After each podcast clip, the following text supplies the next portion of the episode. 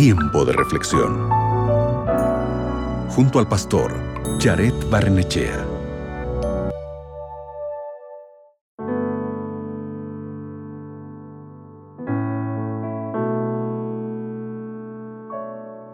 ¿Alguna vez has estado cocinando y cuando querías cortar el cuchillo no funcionaba bien?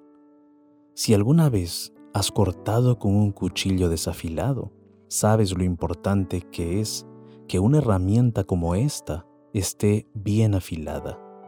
Un cuchillo desafilado no logra su propósito, que es cortar con precisión. Mira lo que dice la Biblia en Proverbios capítulo 27, versículo 17. Como el fierro se afila con hierro, así un amigo se afila con su amigo. El hierro se puede afilar con otra pieza de hierro.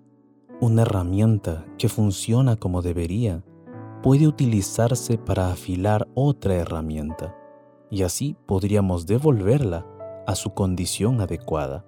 Eso es lo que se supone que deben hacer nuestras amistades. Y cuando digo amistades, me estoy refiriendo también a la relación de cónyuges, de padres y por supuesto de amigos. Con estas personas deberíamos ayudarnos mutuamente a restaurarnos para que funcionemos o procedamos de la forma correcta. Desde que el pecado entró en este mundo, nada ha funcionado como debería, incluidos los seres humanos. En lugar de dirigirnos a Dios, nos volvemos a nosotros mismos Estamos consumidos por la destrucción egoísta porque no estamos funcionando de la manera que nuestro Creador pretendía que lo hagamos.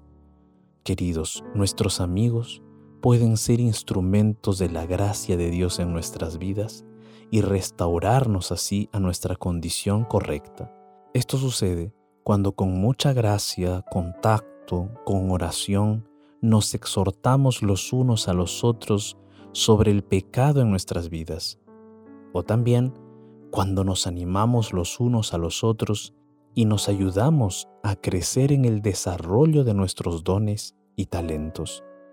¿Qué te parece si el día de hoy oramos para que la relación con nuestros padres, la relación con nuestros amigos, la relación con nuestro cónyuge pueda ser una relación que construya, una relación que saque lo mejor de nosotros. ¿Te parece si oramos? Allí donde estás, cierra tus ojos, ora conmigo.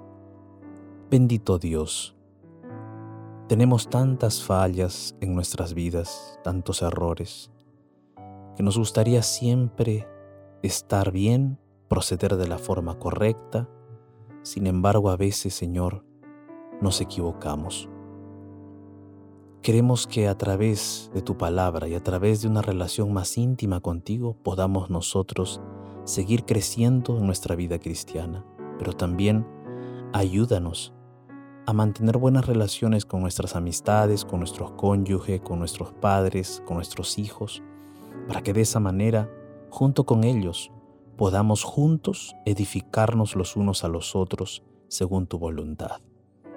Acompáñanos, Señor, en este proceso de construcción mutua de nuestra vida. Confiamos en ti en el nombre de Jesús. Amén. Recuerda que podemos ayudarnos los unos a los otros a seguir creciendo en nuestra relación con Jesús. Acabas de escuchar Tiempo de Reflexión con el pastor Jared Barnechea.